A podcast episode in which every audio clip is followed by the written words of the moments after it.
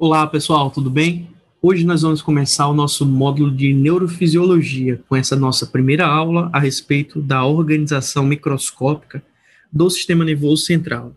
Pois bem, é de fundamental importância a gente entender essa organização do sistema nervoso central e sistema nervoso periférico, é uma organização é, puramente anatômica. Observe aqui que o sistema nervoso periférico ele é constituído por nervos, gânglios e terminações nervosas. Essas terminações nervosas também são reconhecidas como receptores. Então, há vários tipos de terminações nervosas dependendo da modalidade a qual ela transduz a sua informação. E recordo para vocês que essa transdução é um neologismo no contexto da neurociências, que é uma aglutinação de duas palavras, que é traduzir e transmitir. Então, toda terminação nervosa ou receptor tem por finalidade a transdução de informação. E não é diferente com os receptores relacionados, por exemplo, à temperatura, à dor, ao tato, à pressão, à audição, à visão.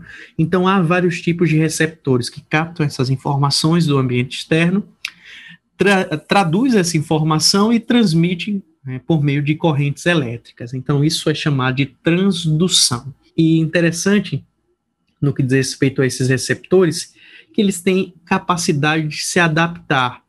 É o que é essa adaptação? Por exemplo, vamos imaginar no contexto de um receptor tátil na superfície da pele. Então, prontamente, a, prime o primeiro momento onde minha roupa tocou na minha pele, e naquele momento o receptor está disparando, informando que tem algo ali. Depois de um tempo, esse receptor ele se torna silente né, e não vai enviar mais informações até um novo estímulo. Então, os receptores eles se acomodam. Todo receptor se acomoda.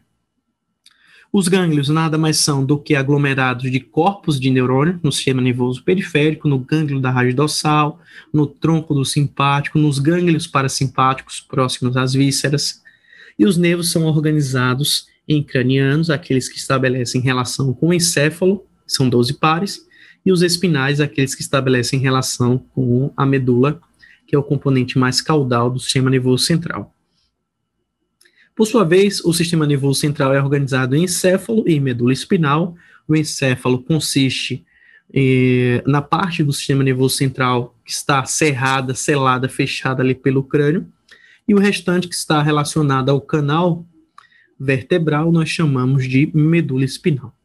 O encéfalo, subdividido em cérebro, cerebelo e tronco encefálico, cerebelo e tronco encefálico na fossa posterior e o cérebro ali no compartimento supratentorial.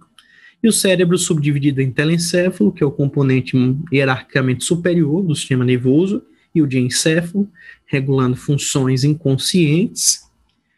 O cerebelo, atrelado aí principalmente à movimentação ocular, ao equilíbrio, ao tônus muscular e a diversas outras funções corticais superiores.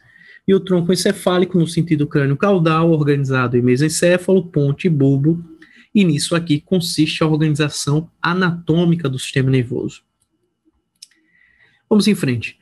É necessário compreender que para toda e qualquer função, observe, para toda e qualquer função do sistema nervoso, ele vai obedecer esta hierarquia aqui.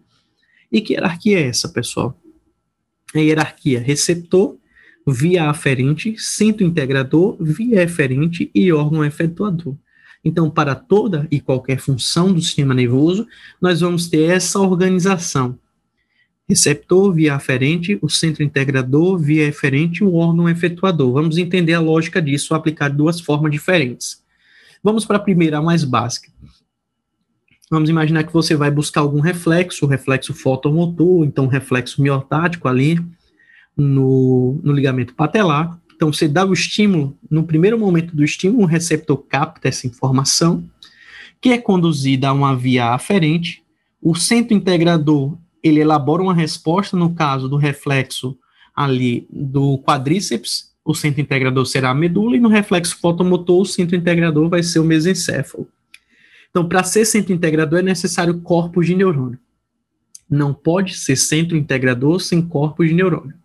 A partir daí, o centro integrador elabora uma resposta que vai, por meio da via eferente, atuar em um órgão efetuador. No caso do reflexo quadricipital, é o próprio quadríceps, no caso do reflexo fotomotor, é o músculo ciliar e o constrictor da pupila. Então, sempre assim. E para um movimento voluntário, Júlio? Então, como é que nós temos essa organização? Primeira máxima do movimento. Então, para todo e qualquer movimento, esse movimento é precedido por uma transformação sensório-motora. Sendo assim, isso é uma máxima da neurociência. Para que o indivíduo efetue um movimento, primeiro ele precisa captar informações acerca do ambiente onde ele vai efetuar esse movimento. Então, receptores captam essas informações através de vias aferentes, leva ao córtex cerebral. Córtex cerebral é o centro integrador, uma vez que possui corpos de neurônio elabora a resposta por meio de vias eferentes que vai atuar em órgãos efetuadores, que nesse caso aqui são músculos estriados esqueléticos. Então, toda ação do sistema nervoso acaba sendo uma reação. Então, você capta a informação primeiro e reage a essas informações. Então, tudo isso parte dessa organização. Agora, definir essa questão de substância branca e substância cinzenta. Então, são termos essenciais, termos elementares na neurofisiologia. Então, a priori, diferente do que se pensa, né, o que determina o fato de a substância ser branca ou cinzenta não é a presença ou ausência de mielina.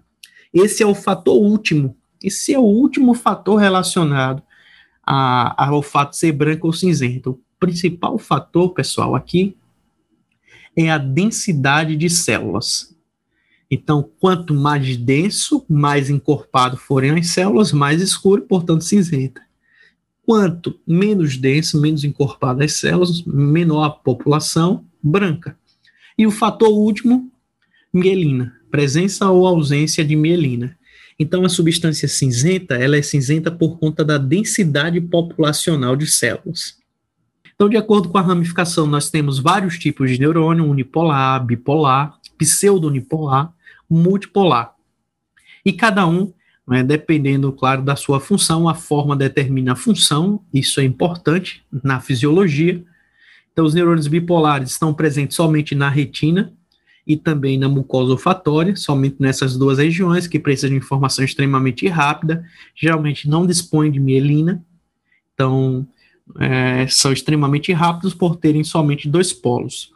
O pseudonipolar geralmente está relacionado ao gânglio da raiz dorsal, né, trazendo informações da periferia. Então, um dos seus componentes ali se comporta como dendrito e o outro componente se comporta como axônio. E, claro, os mais numerosos são os multipolares, tem vários tipos, como, por exemplo, as células de Purkinje, as células piramidais, e são esses que estabelecem uma maior quantidade de comunicações com outros neurônios, por isso que são muito mais numerosos no sistema nervoso central. Há uma outra classificação também quanto ao diâmetro do axônio. Nós temos aqueles que possuem um diâmetro maior, uma secção transversal maior, como os A-alfa e o A-beta, principalmente o A-alfa, que está relacionado à motricidade, então, você ouve falar, ah, essa determinada doença tem uma destruição dos, dos motoneurônios alfa.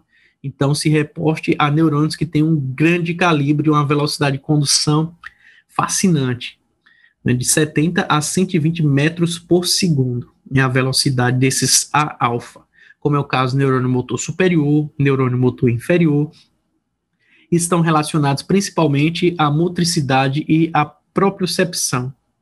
O A-gama tem uma relação com o tônus muscular por conta da coativação alfa-gama. Né? E essa coativação alfa-gama relaciona-se aí ao tônus muscular.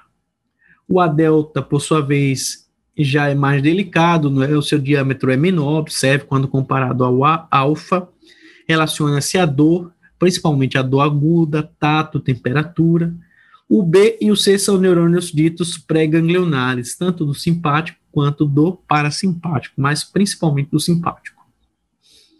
E à medida que a gente corre daqui para cá, a velocidade diminui porque a secção transversal diminui e dessa forma aumenta a resistência à condução do potencial de ação nesse neurônio. No mais, pessoal, era isso que eu tinha para trazer para vocês. Eu espero que vocês tenham gostado. Um abraço e até lá.